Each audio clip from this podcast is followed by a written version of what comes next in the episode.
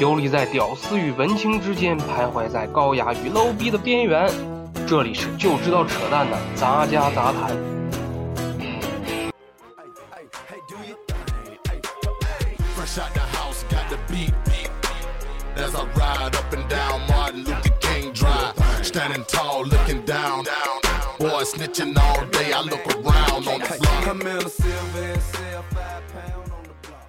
Hello，大家好，这里是就知道扯淡的杂家杂谈，我是主持人 Loser。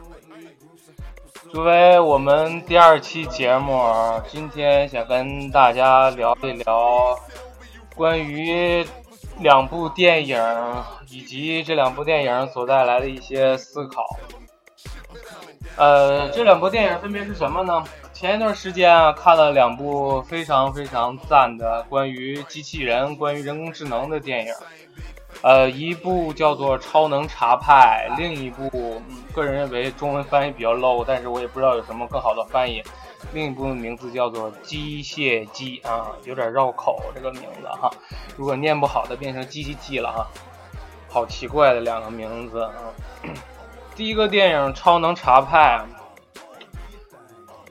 那个主角其实上就是一个机器人啊，他是由那部著名影片《第九区》的导演执导的另一部电影，你也可以认为这是机器人版的《第九区》。这个电影还有另一个男主角啊，不能算男主角。就是一个主要的演员，就是来自贫民窟的百万富翁里面的那个印度小哥，还有另一个大反派，就是《X 战警》里的金刚狼，著名的狼叔。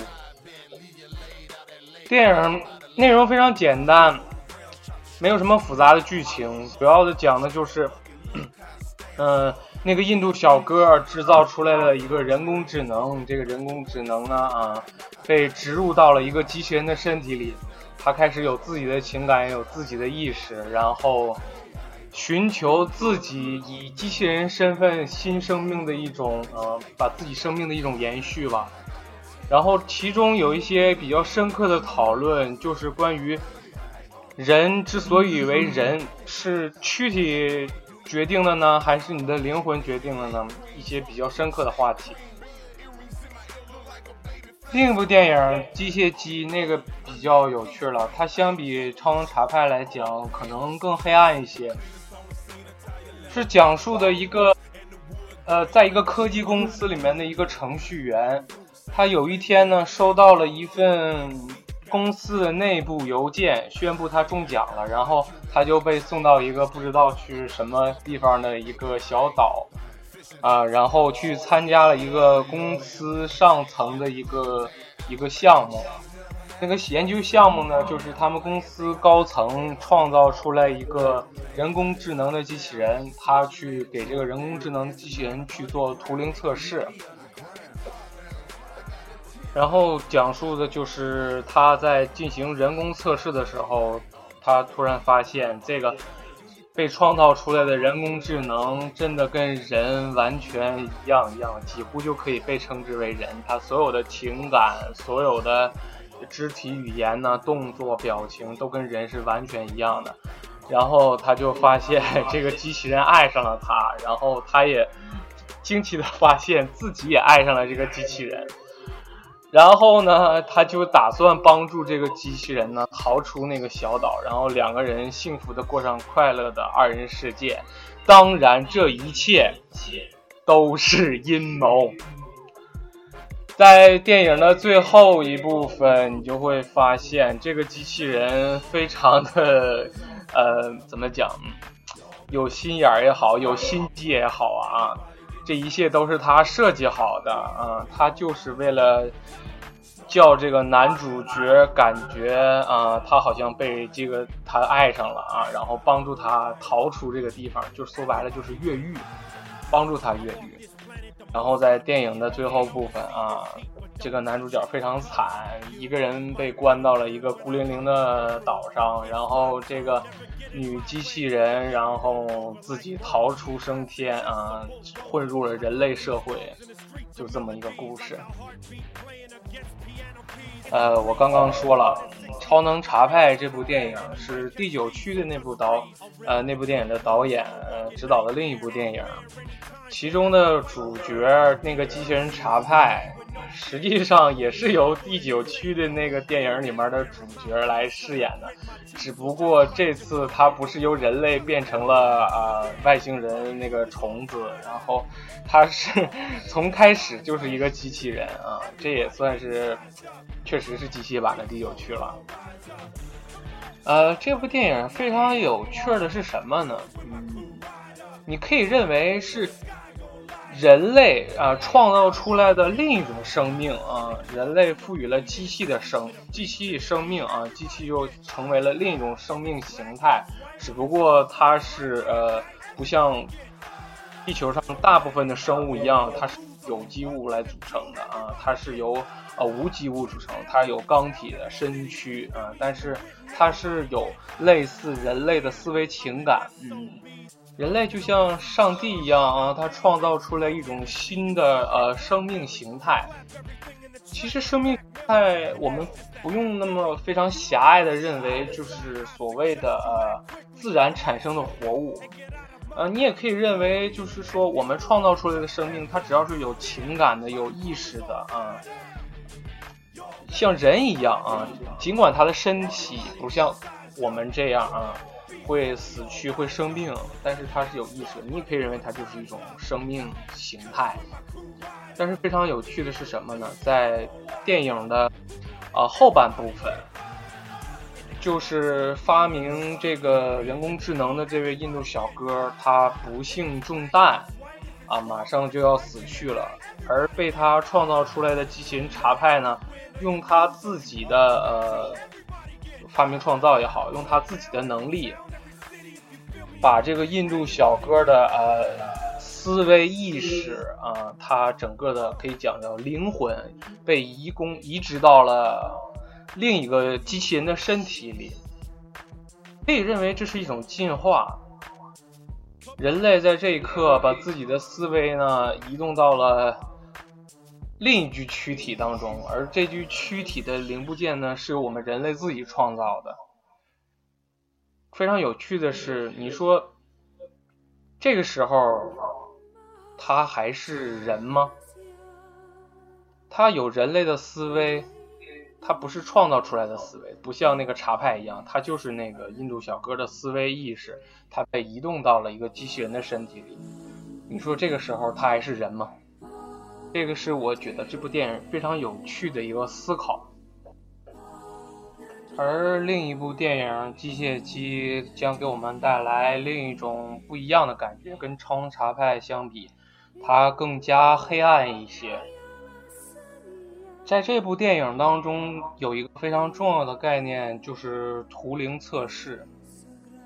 首先，先要说明一下，什么叫做图灵测试？图灵测试这个词啊，最早源于，呃，著名的。计算机学和密码学的先驱啊，图灵写于一九五零年的一篇论文《计算机器与智能》这篇论文当中提到的。在这篇论文当中啊，图灵设计了一个测试，就是如果电脑或者是人工智能也好啊，它在五分钟的一个问答当中。由人类提出问题，然后他进行回答。如果百分之三十的回答能让被试的就是人感觉他在跟呃人类进行问答，代表该计算机或者是人工智能通过了这个测试。电影当中男主角就是去进行人工呃智能的图灵测试的。呃，他在电影过程当中呢，有很多问题，有很多问答。他在一步一步进行当中，虽然他他事先知道了啊，他的被测试目标是一个人造人造的机器人，人一个人造的人工智能，但是他还是不由自主的，嗯。或者是说怎么想啊？或者是说爱上了这个他被测试的对象，就是这个人工智能，就是这个女机器人伊娃，非常有趣。他明明知道是这是一个被创造出来的，但是呢，他还是爱上了这个女机器人。这个是不是也可以说，嗯，躯体对我们来说并不重要，嗯，对于我们来说更重要的可能是精神层面的。当你觉得一个事物、一个物体它有了思想，啊，它有了意识，我们就会把它认为成一个生命体，或者是人。这个人是要加双引号的。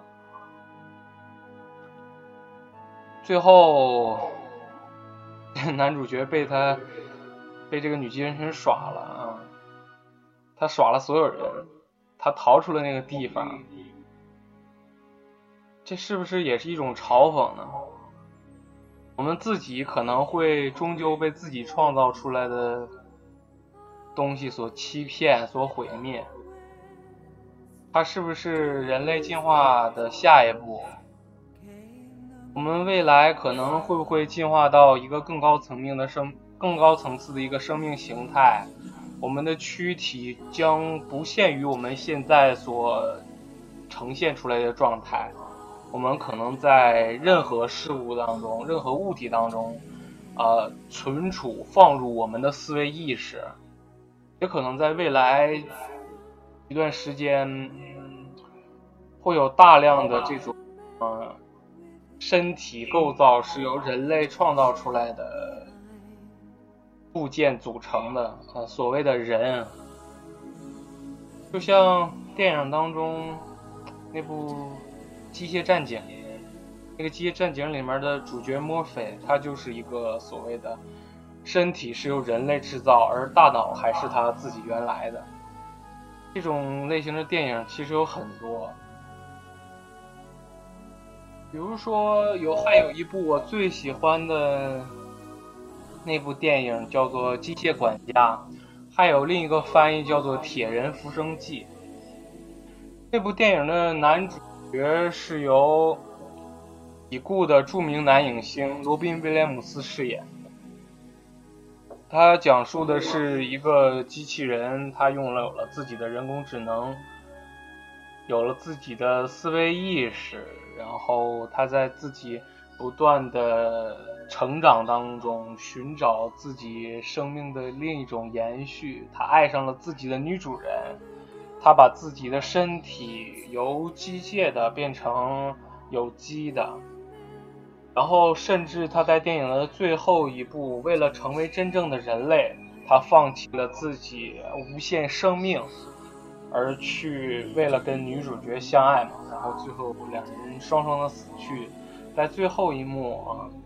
在所谓人类社会被把它定义为人类，被宣判为人类，他最终跟女主角两人双双死去。这种类型的电影总是令人着迷，你总会思考，人究竟是什么？你自己究竟是什么？什么来决定是你是你？什么来决定人终究是人？我们调回头来说一下关于图灵测试。其实图灵测试在。最开始被提出来的时候，它只是一个概念，它只是图灵写的一篇论文，它并没有条件进行进行真正的实验。你也可以认为这是一个思想实验。所谓思想实验是什么呢？当呃我们现在的条件没有办法实现，或者是还做不到的一个实验，我们用思想来完成它。呃。关于思维实验呢，百度上有一条非常精确的呃定义：思想实验是一种在人脑中进行的一种理性思维活动。这种理性思维活动呢，是按照实验展开的，所以被称之为实验。在科学日益发展的今天呢，我们认识到活动越来越远离日常直观经验和啊直觉，而在科学研究活动所用的仪器啊，被日益的纯化、理想化。化的实验有时根本就无法满足科学发展的需要，所以说呢，我们就要运用思想实验来进行进一步的科学研究。在思想实验当中啊，有所谓的十大著名思想实验，其中有一个非常著名的思想实验，我认为跟我们今天的主题非常有联系。这个思想实验的名字叫做特修斯之船。特修斯之船主要描述的是什么呢？就说有一个人，他叫特修斯，他有一艘船。这艘船呢，在航海海上航行几百年。它主要归功于呢，他不断的更换了自己身上的零部件。只要有一块木板呢腐朽了，就会被更换掉，以此类推。直至所有的零部件都被换掉了，不再是最开始的那一个。那么问题来了，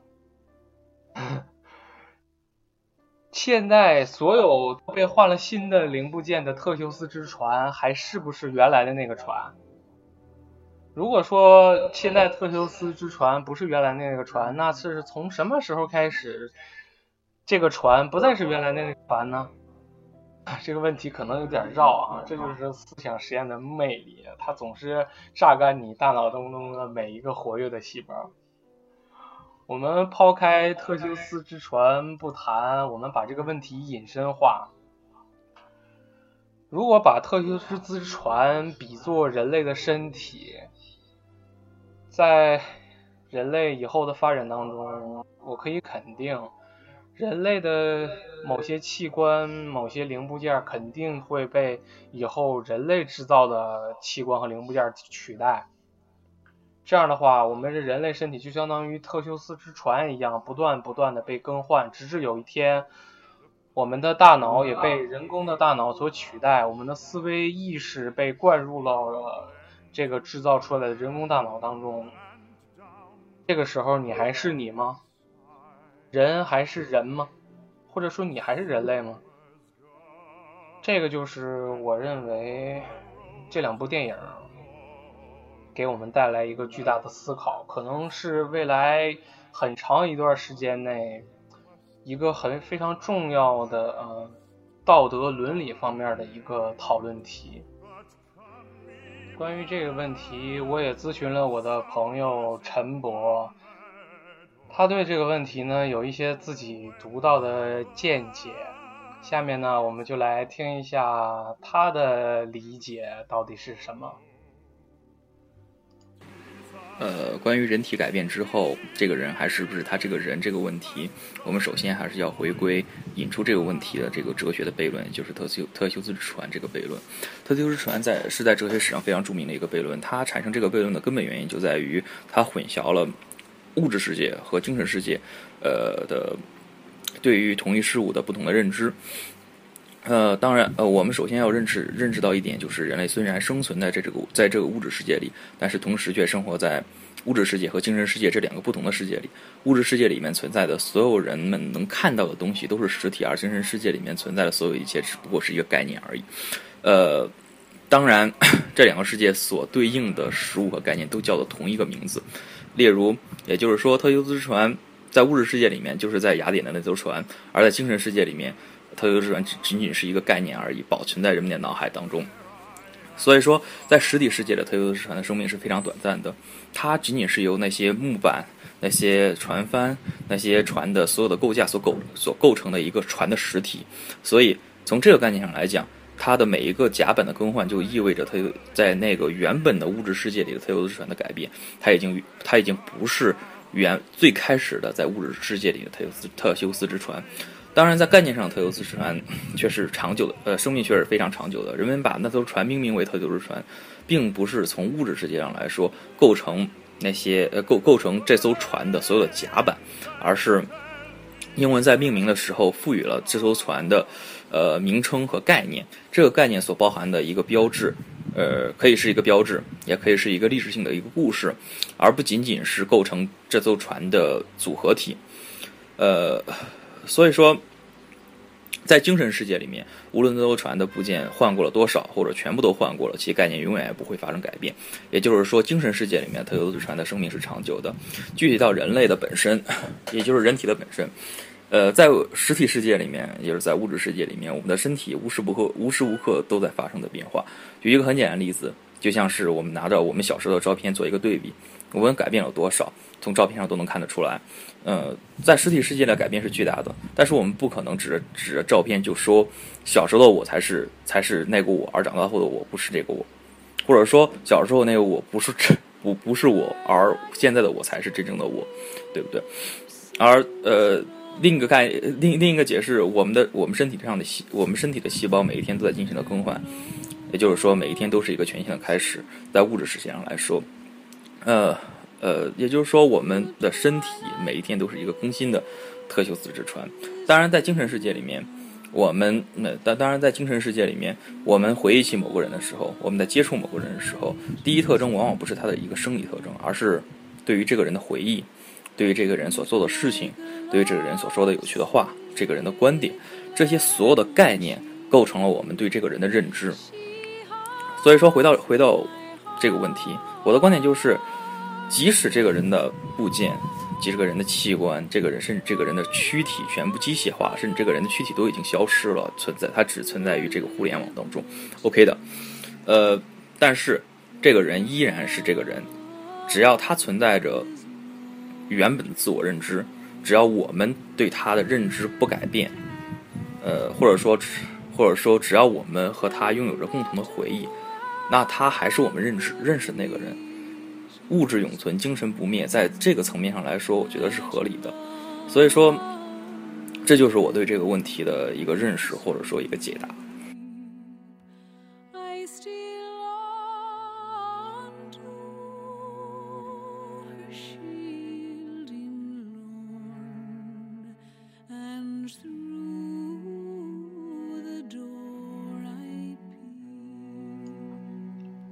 啊，非常感谢陈博给我们的解答，非常非常的专业哈，我也不知道他到底想说什么。呃，其实大概的意思就是，他认为其实决定你是你，或者是人还是人，主要还是精神层面的，就是说你的思想来决定。关于这个问题，我想另一部电影会给我们带来一个非常非常重要的一个思考的一个指向性的一个意义吧。那部《超验骇客》由约翰尼德普主演，很多人都认为那部片子是烂片儿，但是我不是那么认为的。是从电影层面来分析那部片子吧，觉得特别烂。但是其实那部片子可以给我们带来另一个思考，是一个更高层面的思考，就是你甚至连躯体都没有了，你只有意识，你的意识被存放到互联网当中，一个更强大的大脑。这个时候。可能会有一些非常可怕的事情发生，如同电影当中所表现的。其实我觉得，我有一些另外的看法。可以这么说，从我们更换第一个身体的零部件开始，我认为我们将不再是我们了。定义人还是人，其实并不是我们想象当中的那么简单。可能当你的身体被更换了，你的整个人类属性也发生了改变。要知道，人从动物动物进化而来，动物生存唯一的意义只有两个，一个是生存，一个是繁育后一代。当我们把身体更换掉之后，我们将不会有生存这个思想了，可能我们活下来的意义也就会发生了改变。大概就是这样吧。好了，今天的杂家杂谈就到这儿了。欢迎大家听我在这儿胡逼二十多分钟，谢谢大家，我们下期再见。还有，非常抱歉，中间我的手机不停的在响，真的非常讨厌。